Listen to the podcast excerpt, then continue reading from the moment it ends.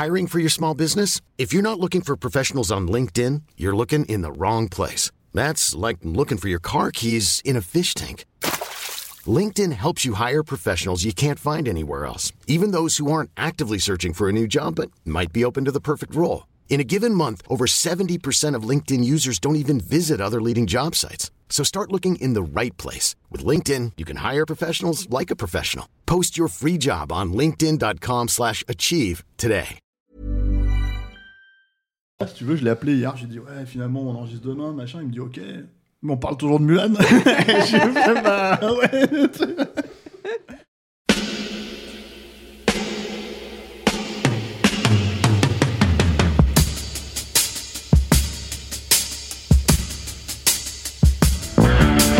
Votre copain Jack Burton, il regarde l'orage bien droit dans les yeux et il lui dit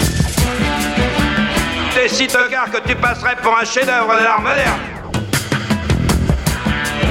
Madame, je n'écrirai rien sur ce film, c'est une merde Merde Ce sont les gars qui se prétendent normaux qui vous déçoivent. Les dingues, ça ne fait jamais peur.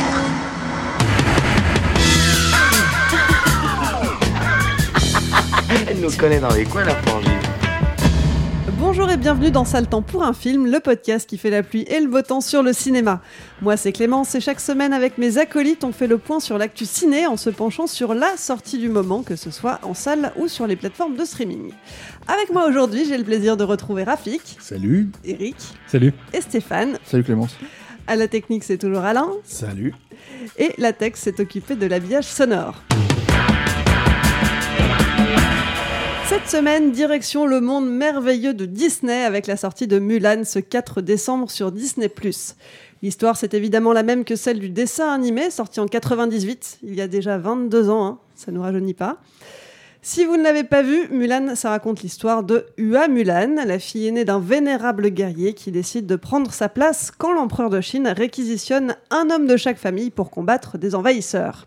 Au sein de l'armée, Mulan va se faire passer pour un homme du nom de Hua Jun et devra apprendre à se battre et à faire ses preuves sans se faire démasquer.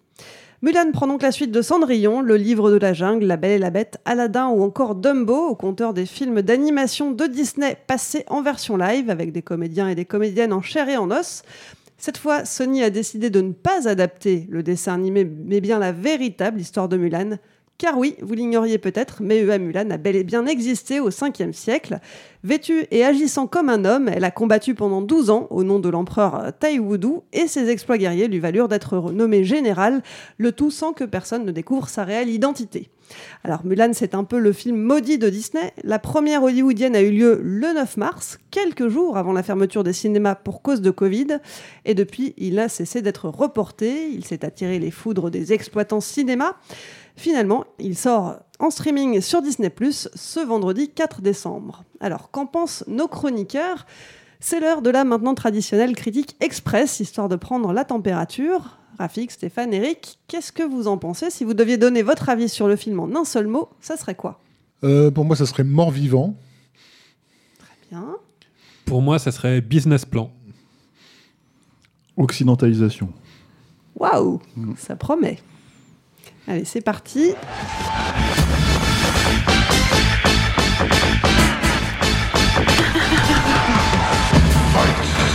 Rafik, commence. Oui, pour- Qu'est-ce que tu as pensé de ce film Mort-vivant t'es Mort-vivant, ce film, oui, parce que j'ai trouvé que c'est un film qui puait la mort. Euh, bah, déjà parce que euh, parce que euh, il y a cette, euh, cette politique là dont tu as parlé de Disney de de refaire en version live des dessins animés euh, euh, à succès des années 90 euh, qui, qui, qui- qui n'a donné jusqu'à nouvel ordre que des comment dire, c'est même pas des répliques en fait euh, euh, bêtes et méchantes, c'est presque une dépossession de, ce que les films originaux étaient.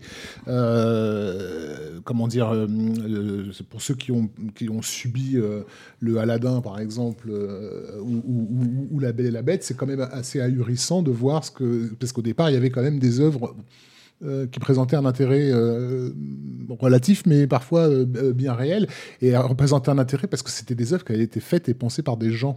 La Belle et la Bête, c'est une création d'artistes en fait. Euh, c'est pas le Disney qui avait décidé de faire La Belle et la Bête, c'est quelque chose qui a été amené, qui a été développé, euh, notamment par le tandem de, de- de compositeurs des chansons à l'époque, euh, Menken et Ashman, qui ont vraiment créé La Belle et la Bête. C'était leur projet à eux, leur bébé quoi.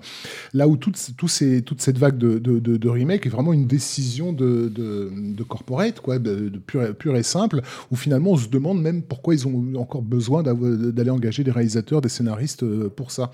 Et quand on voit l'identité effectivement de de certains des, des scénaristes du film, on peut, on peut éventuellement euh, co- comprendre, puisque eux-mêmes sont des- d'une certaine façon des corporates, puisque le, ce projet Mulan, il avait failli être euh, refait, euh, fait en version live, euh, c'était en 2010 environ, je crois, avec euh, euh, notre ami Chuck Russell euh, à, à- à la barre.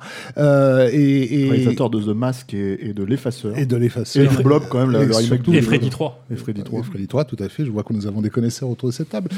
Euh, euh, mais c'était à une époque où, Disney n'avait pas de plan justement de- d'exploitation de, franchises euh, ad nauseum dans lesquelles euh, ils sont clairement investis. De toute façon, la stratégie de Disney depuis le début du 21e siècle, c'est plus de créer des films, c'est de, c'est de, comment dire, d'avoir le copyright absolu sur des univers entiers, en fait, en, en, en, en les maintenant euh, euh, en, vie de, de, de façon euh, plus ou moins artificielle. C'est déjà cet aspect-là que je trouve être un, un aspect de mort vivant. Ça se sent. Mm. dans- dans- c'est un- film qui a aucune identité Mulan. Ouais, c'est vrai. On est d'accord. Ne serait-ce que voilà, esthétiquement, narrativement, enfin, tu as l'impression d'avoir de, de revoir les mêmes Disney. Euh, que, ceux dont on, que, tu as cités euh, tout à l'heure. C'est le premier point. Je parlais des, scénaristes parce que euh, celles qui ont écrit la, première version de ce film aussi, celui qui, sort, c'est deux nanas qui s'appellent Lorraine Hinek et Elis- Elisabeth Martin, qui n'ont rien fait. En fait, elles, basiquement, c'est leur premier euh, film d'importance. Enfin, elles ont, fait un tout, petit truc euh, ju- juste avant, mais, mais rien qui justifie qu'elles se retrouvent si, de- soudain euh, balancées en tête d'un- d'une production à 300 patates. Euh, il se trouve qu'elles sont euh, euh, respectivement coprésidentes et vice-présidentes du Committee for Women Writers, euh, qui fait partie du syndicat de de la euh, WGA euh, de la côte de la côte ouest. Donc en fait, ce sont avant tout des militantes. Euh, elles, se sont, sont- fait connaître dans la place en tant que, que- que militantes visant à intégrer plus de femmes dans l'industrie euh, ho- hollywoodienne. C'est pas des scénaristes, je veux dire, qu'on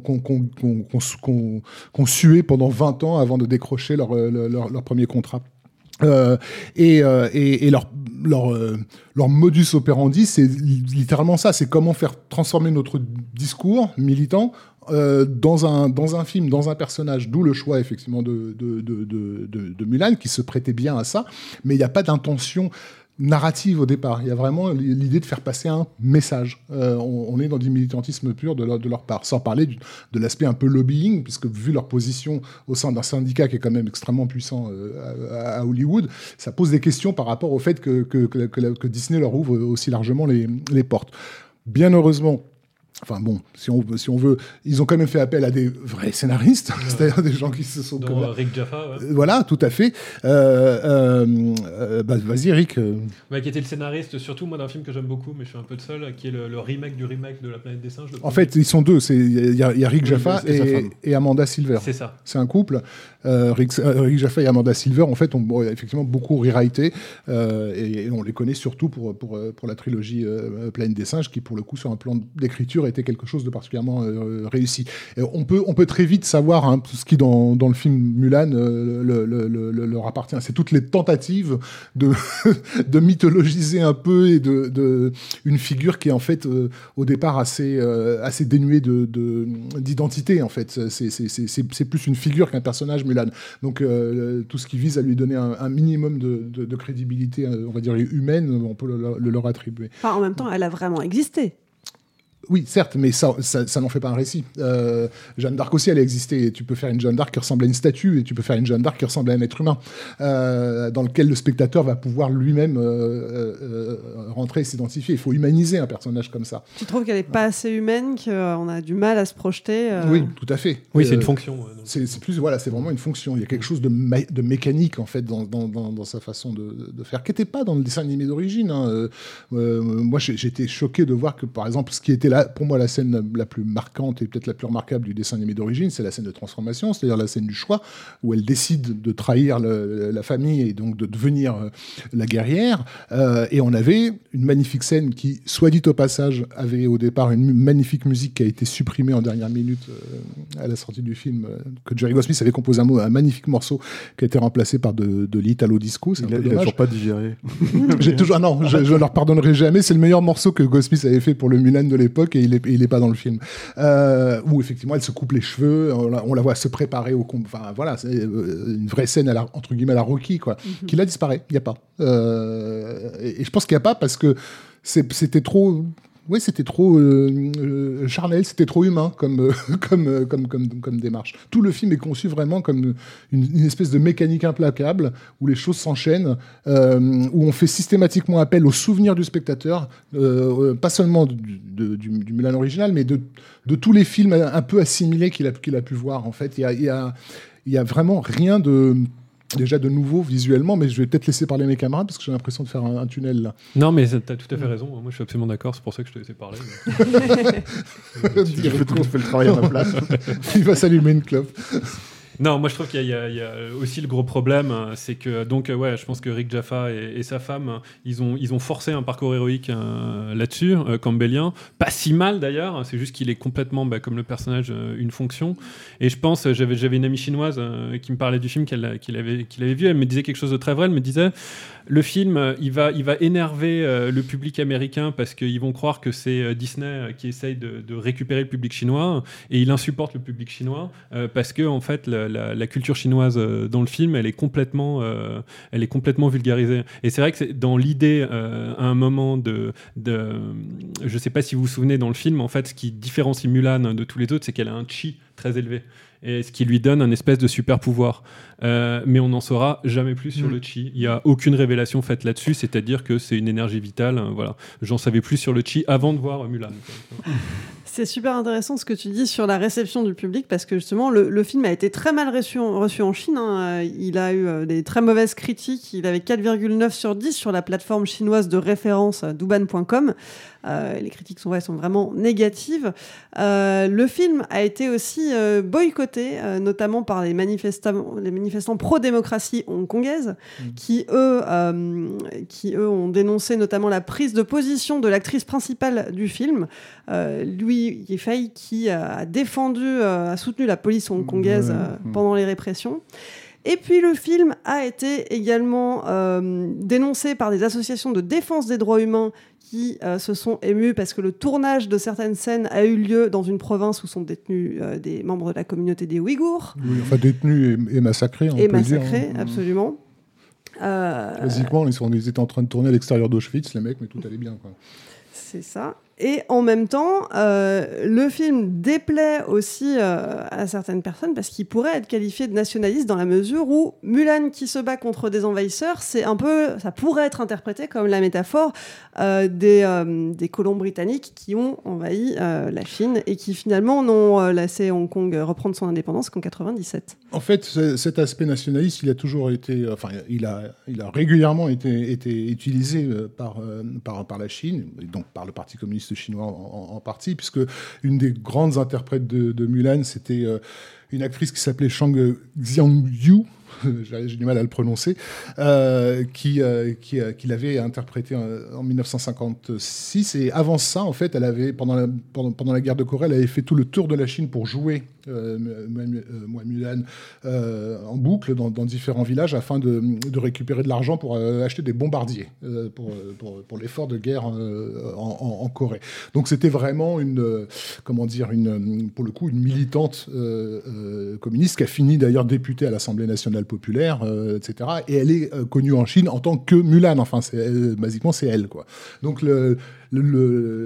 comment dire, l'assimilation de ce personnage quasi mythologique à, euh, l'effort euh, de guerre, on va dire, euh, du, Parti communiste chinois, il n'est pas, il pas du tout nouveau. Et c'est aussi la raison d'être de ce film-là. Enfin, je pense qu'on peut parler de l'éléphant dans, le dans la pièce, quoi. Mais ce film, il a une fonction aujourd'hui vraiment politique. Les liens de Disney avec, le, avec, avec la Chine sont, sont, sont, sont, des liens qui vont au-delà de simplement du, du, du, business, hein, mais qui touchent à.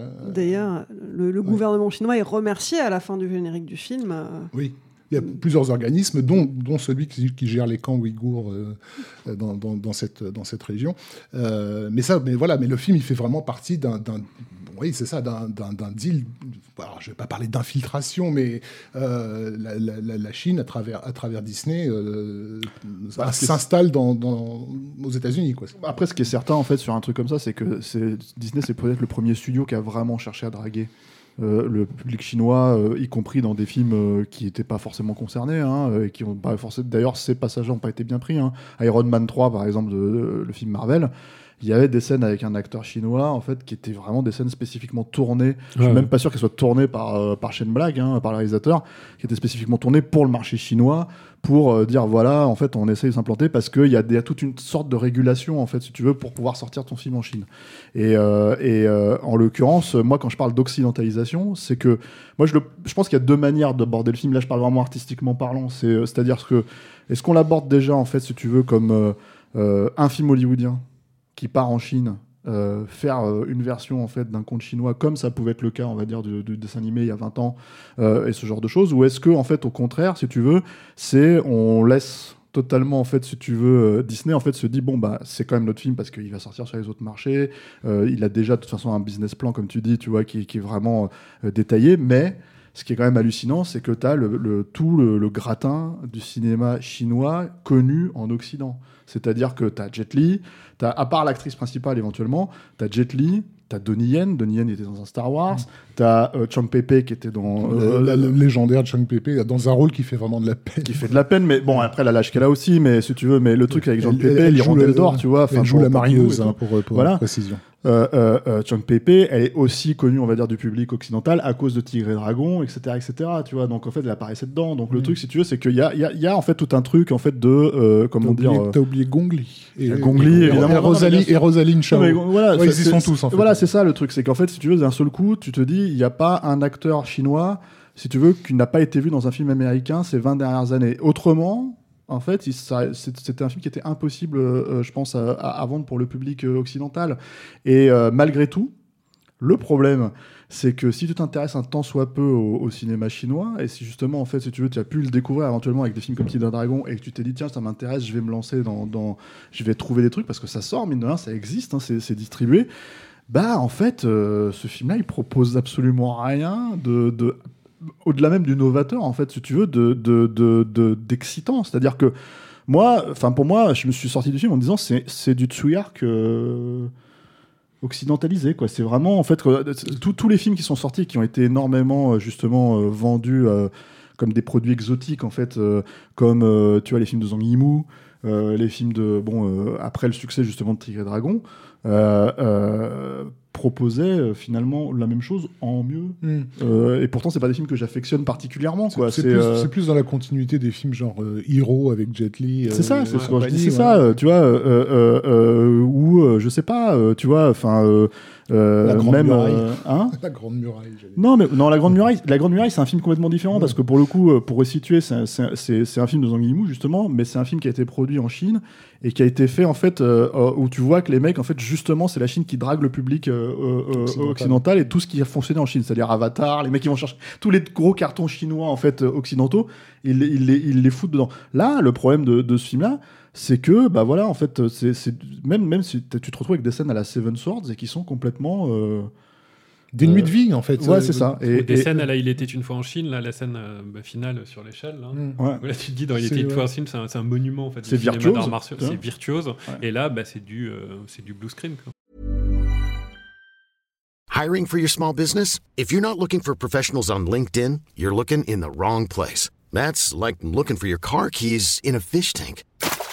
LinkedIn helps you hire professionals you can't find anywhere else, even those who aren't actively searching for a new job but might be open to the perfect role. In a given month, over 70% of LinkedIn users don't even visit other leading job sites. So start looking in the right place. With LinkedIn, you can hire professionals like a professional. Post your free job on linkedin.com slash achieve today. Voilà, donc, donc indépendamment, en fait, je pense, de, toutes les problématiques là, en fait, je, je pense le cinéphile, à proprement parler, ne gagne littéralement rien avec ce film. Il gagne rien. je parle du cinéphile qui connaît le cinéma asiatique, euh, voilà. Même le cinéphile qui va découvrir le cinéma asiatique, je pense qu'il va pas découvrir quelque chose. Il y a tellement mieux à voir ailleurs. Et effectivement, le cinéphile euh, euh, qui, enfin, qui a apprécié les, dessins animés Disney, qui a grandi avec, c'est extrêmement difficile, moi, je pense, en fait, de, se retrouver. T'as as cité, t'as cité, euh, t'as parlé de ça, La Belle et la Bête, etc. Et ça, je connais personne, littéralement personne. Et pourtant, c'est des films qui font un milliard. hein. C'est-à-dire, il y a un vrai euh, euh, carton, c'est des vrais cartons. Et je ne connais littéralement personne qui est venu me dire en disant, hey, euh, euh, euh, le Roi Lion, c'est pas mal. La Belle et la Bête, c'est pas mal. Aladdin, c'est pas mal. Alors que, la jungle, alors, alors qu'en fait, les dessins animés, ils sont encore là. Ouais. 25 Moi, ans j'ai bien aimé La Belle et la Bête. Le, le- ouais, mais tu t'en rappelles Bien sûr. de, y a trois... Non, mais celui d'il y a 3 ans. hein. Ouais. Celui qui est sorti en salle. Ouais. Putain, on en a trouvé une.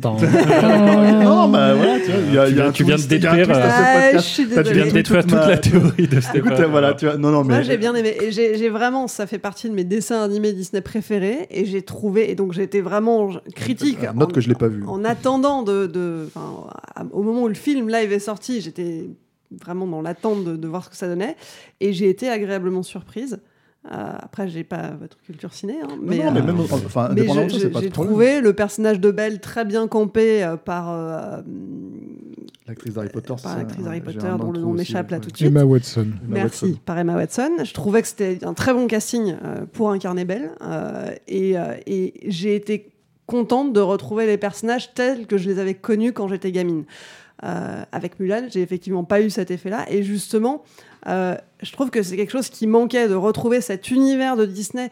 Le fait qu'il n'y ait plus les personnages fantastiques, qu'il n'y ait plus le dragon Mouchou, qui est quand même un, un Bah, personnage ouais. clé. Ouais, mais ça, c'est étrange comme Mouchou, personnage. ils, avaient, ils avaient décidé d'avant de, de- de le dégager parce que justement, il y avait à l'époque une très mauvaise réception en Chine euh, de, de ce personnage-là qui manquait un peu de respect vis-à-vis des ancêtres. en Alors, fait. Euh, Effectivement, mais du coup, il n'y a plus cette dimension Disneyesque dans le film. Il n'y a plus les chansons non plus qui faisaient quand même euh, quelque chose. Enfin, ça, ça Mm. avait- Mais qui aidait à incarner le personnage aussi. Ouais. quand même. hein. Et qui est paradoxal quand on sait que la réalisatrice se défend, parce que la, la réalisatrice, on n'a pas parlé d'elle, la pauvre euh, Nikki Caro, euh, donc réalisatrice euh, néo-zélandaise. Euh, moi, j'ai pas vu ses, ses films. Je sais qu'elle avait eu un bon buzz avec euh, Well Rider. Well euh. Ouais, ça, je l'ai vu, ouais, plusieurs années, voilà. Euh, et en fait, elle avait fait pour Disney là, ce film McFarland USA, euh, que je n'ai pas vu non plus. Donc, c'est ça qui lui vaut la, la carte de se retrouver sur, sur Mulan, parce qu'en fait, bah, en gros, comme d'habitude dans, dans les politiques de studio actuelles, c'était bah, il nous faut une, une réalisatrice pour un film sur une, fa- euh, avec une, une héroïne. Et bien, ça serait bien qu'on ait aussi une réalisatrice asiatique. Ils n'en trouvaient pas. Et à un moment donné, ils ont pensé à, un réalisateur asiatique, en l'occurrence Jiang Wen, qui avait fait euh, Les démons à ma porte. Euh, Et bien- Angli aussi à un moment. et Ang Ang- ouais, mais Angli, aura gentiment dit d'aller se le faire voir. Il peut s'autoriser ça, et puis il avait des films, des vrais films à faire.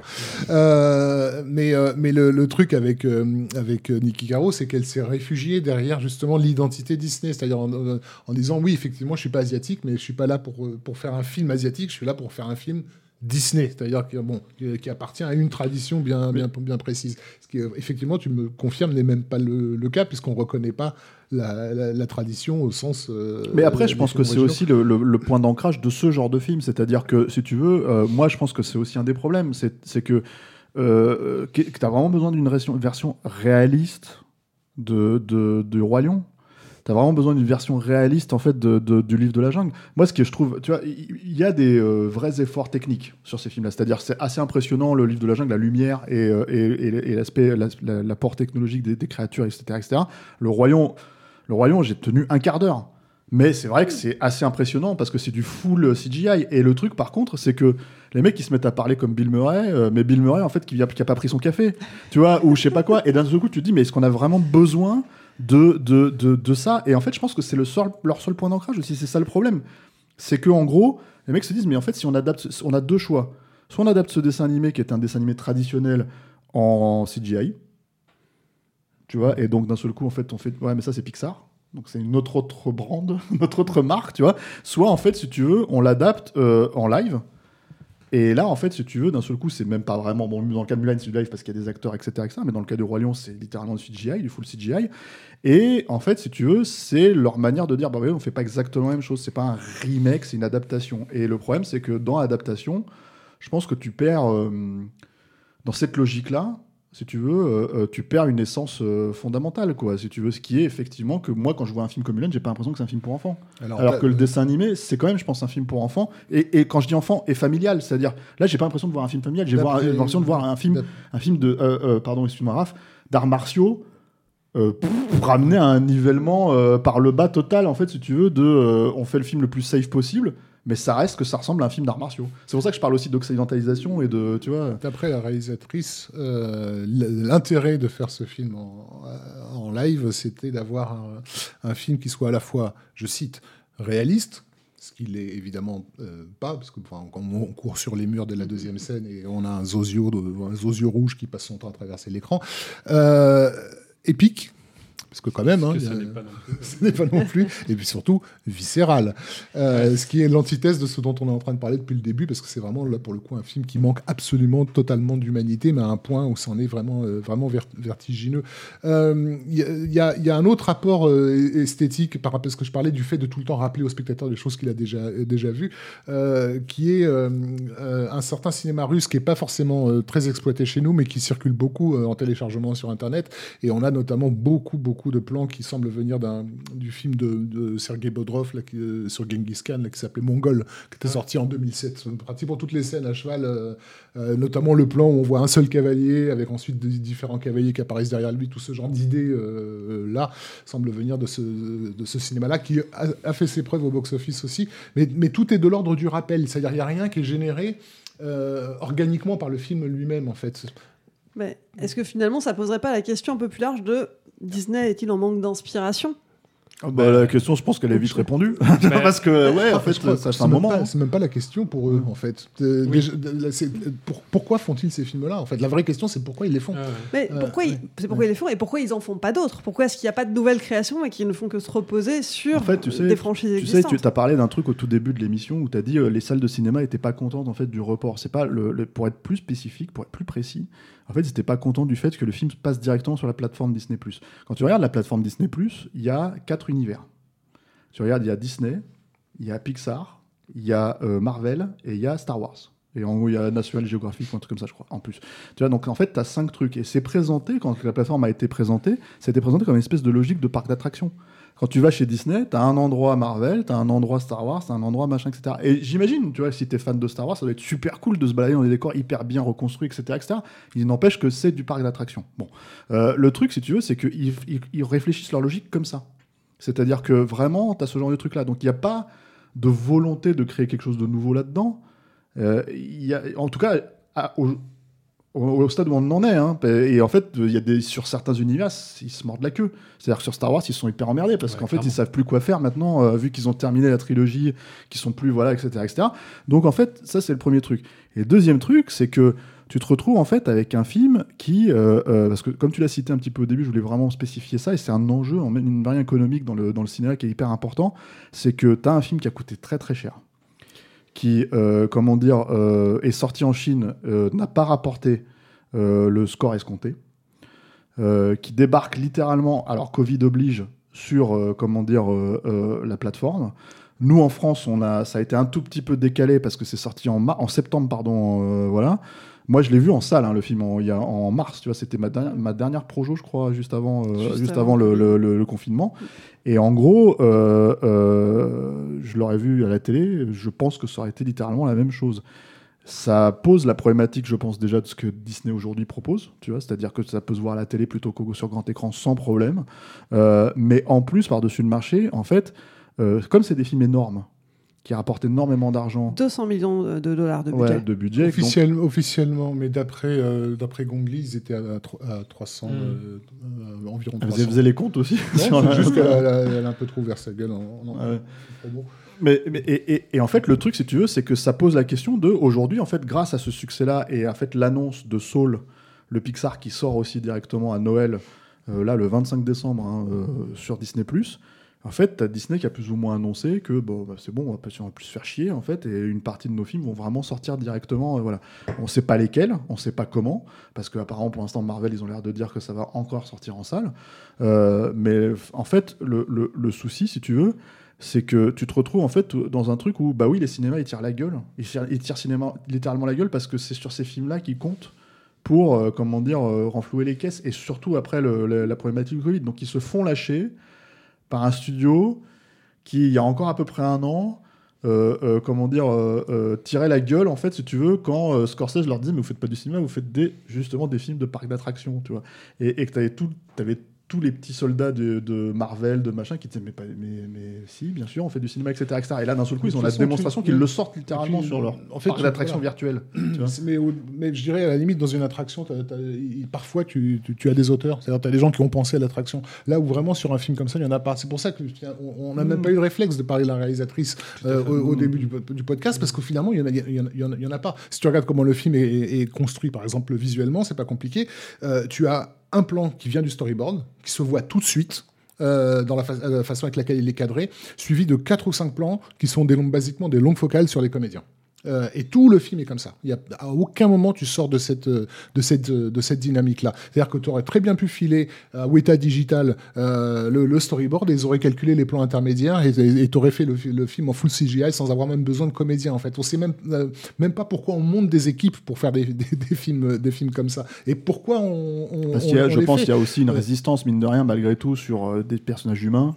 Il y a encore une résistance, on va dire, si tu veux, de la part du public pour regarder des films avec effectivement des, des personnes de chair et d'os. Tu Mm. vois, ce que eux ils estiment être. euh, voilà. C'est-à-dire qu'en fait, le Roi Lion, Oui, mais si tu as c'est- les comédiens sous la main, bah, ça serait pas mal, de, par exemple, de les Ah, diriger, mais de leur faire jouer des rôles. Enfin, problème, tu vois, Raph, tu vois, donc, mais, euh, oui, ouais. je suis d'accord. Mais après, je pense que c'est oui, c'est un truc d'exécutant jusqu'au bout. Pour tout le monde, vraiment, Oui. pour, pour, pour toute l'équipe. C'est désincarné. Moi, j'ai vraiment, Ah. j'ai été, j'ai été euh, vraiment agressé par, euh, par la désincarnation absolue de, de, de, de- de ce film, sans parler de ce qu'il représente sur un plan. euh, géopolitique, hein, comme on a, on, a évoqué tous les problèmes politiques qui, qui, qui tournent autour du Géopolitique, film. Voilà. culturel, Euh, euh, euh, pas- économique par Voilà. rapport à l'industrie du cinéma. Enfin, c'est c'est un film très problématique. Voilà. Ouais, et je pense que c'est. euh, Peut-être que les, auditeurs vont, avoir l'impression qu'on est, très méchant avec ce film, mais je pense qu'il arrive comme une espèce de cerise sur le gâteau, comme un, un ras-le-bol euh, absolu. Euh, les Star Wars, euh, les, récents, ont bien montré aussi que c'est ce que vous disiez tout à l'heure, que ça n'intéresse plus Disney de faire des bons films, mais plutôt des business plans. Ça, ressemble vraiment beaucoup à des, le scénario à une table de réunion de 60 exécutifs, euh, qui se sont pas très beaucoup concertés d'ailleurs, parce que c'est complètement irregardable, moi je trouve. Et quand on regarde euh, ces films, donc euh, Le Livre de la Jungle, Le Roi Lion, etc., tu as tout à fait raison, Stéphane, ou Mulan, ils ont tous le même problème. C'est qu'avant, euh, qu'on soit critique ou qu'on soit spectateur, on pouvait les regarder avec des enfants et on pouvait y trouver son compte. On pouvait euh, projeter du Bettelheim là-dedans, de, de l'inquiétante étrangeté. Il y, avait, il y avait une âme derrière. Et maintenant, en fait, dans ces remakes-là, eh ben, il n'y a plus personne. Et c'est pour ça qu'on parle pas de la réalité. mais c'est quand même ce public-là qui y va.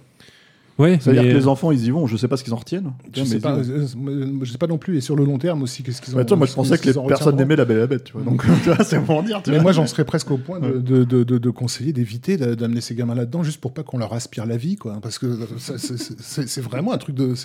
Quand je parle de mort-vivant, il y, a- il y a Mm. quelque chose de macabre dans, dans, dans, dans ce cinéma-là.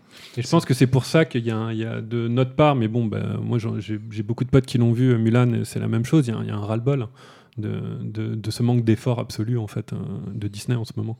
De juste, euh, on met des billes, on veut, ré- on veut récupérer des calots, c'est tout. Donc à la fin. C'est bien Quelle dit. citation. Ouais, pardon. Mais je suis très curieuse du coup d'avoir les, les réactions de nos auditeurs euh, sur le répondeur euh, et savoir ce qu'ils en ont pensé. Euh, pour euh, boucler en tout cas cette émission, euh, en un mot, Mulan, est-ce qu'il faut y aller ou est-ce qu'il ne faut pas aller le voir? Crois que la réponse est claire, mais euh, Non, il faut l'éviter à, il faut l'éviter à tout prix et faire un gros, gros doigt d'honneur au Parti communiste chinois qui a produit le film. Il n'y a pas que le Parti communiste chinois à qui tu peux faire un doigt d'honneur. hein. Tu peux faire un doigt d'honneur au, au- à Disney aux, aussi. aux agents Disney, oui. Ouais, bon. Alors, faut pas y aller, euh, clairement. Euh, mais il y a un film, alors je, je, je, je sais pas euh, pourquoi personne l'a vu, parce qu'en plus vous adorez le réalisateur. Euh, moi, j'arrête pas d'en parler à mes potes critiques, personne l'a vu. Moi, je trouve que c'est un Eric, il veut citer des films. Ah non, mais surtout c'est celui-là. don- donner une euh, alternative. N'allez pas voir Mulan, allez voir. euh, bah, Mowgli, euh, la légende de la jungle d'Andy Serkis, tu l'as vu, Rafi? Ouais, je l'ai vu. Bon. C'est pas mal. Ah, je trouve ça incroyable. Vraiment euh, dans la. Sur Netflix. Sur Netflix. Andy ouais. Serkis? Ouais. Andy Serkis qui fait euh, Gollum.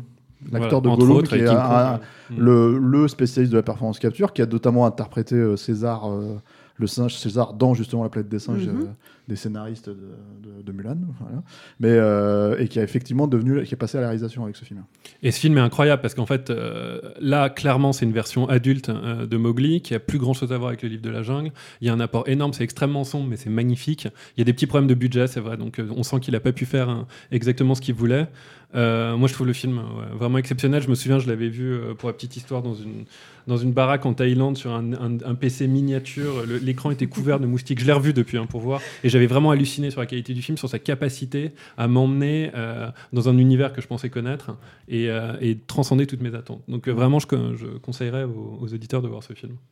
Et si le, caractère, on va dire, d'ambiguïté sexuelle de Mulan vous intéresse, hein, euh, moi je recommanderais un manga qui est un peu oublié aujourd'hui, c'est bien dommage, d'Osamu Tezuka, qui s'appelle Princesse Saphir, euh, et qui nous raconte donc l'histoire d'une euh, jeune fille qui doit se faire passer pour un prince. Euh, et euh, c'est très librement, très lointainement hein, euh, inspiré de, de- Mulan, euh, mais, euh, mais au moins ça, ça a de la vie et du cœur. Ça ressemble à quelque chose qui a été fabriqué par un humain et ça vaut le coup. Très bien, donc n'allez pas voir Mulan, mais allez voir Mowgli et lisez Princesse Saphir. Et puis, si vous l'avez vu malgré tout, bah, dites-nous ce que vous en pensez. hein. Vous êtes d'accord Finalement, vous avez trouvé ça tout aussi nul que nos chroniqueurs, ou alors au contraire, vous avez adoré. Dites-le nous, donnez-nous votre avis sur le répondeur de Capture Mag. Pour ça, il suffit de nous laisser un petit message vocal via Messenger et on les diffusera dans le prochain épisode. La semaine dernière, on parlait de True Story of Gang Kelly. Alors Alain, ils en ont pensé quoi, nos auditeurs?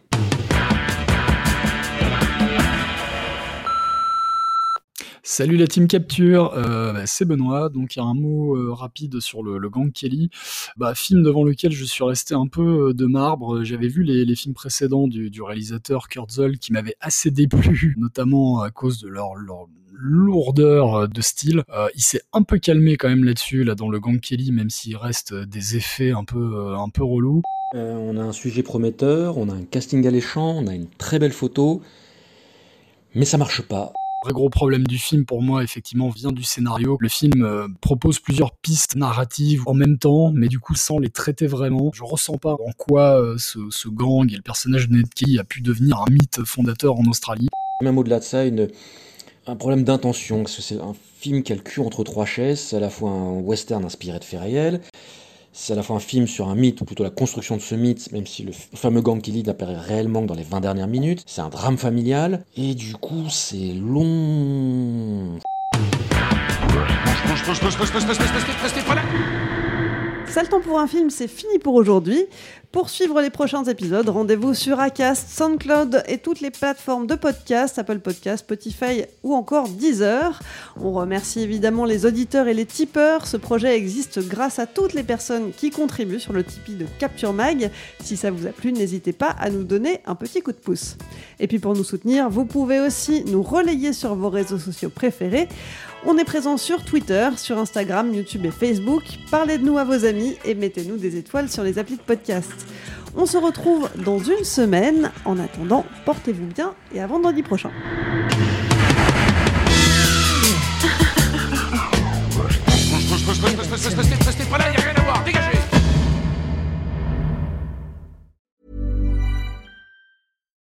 When you make decisions for your company, you look for the no brainers. And if you have a lot of mailing to do, stamps.com is the ultimate no brainer. It streamlines your processes to make your business more efficient, which makes you less busy.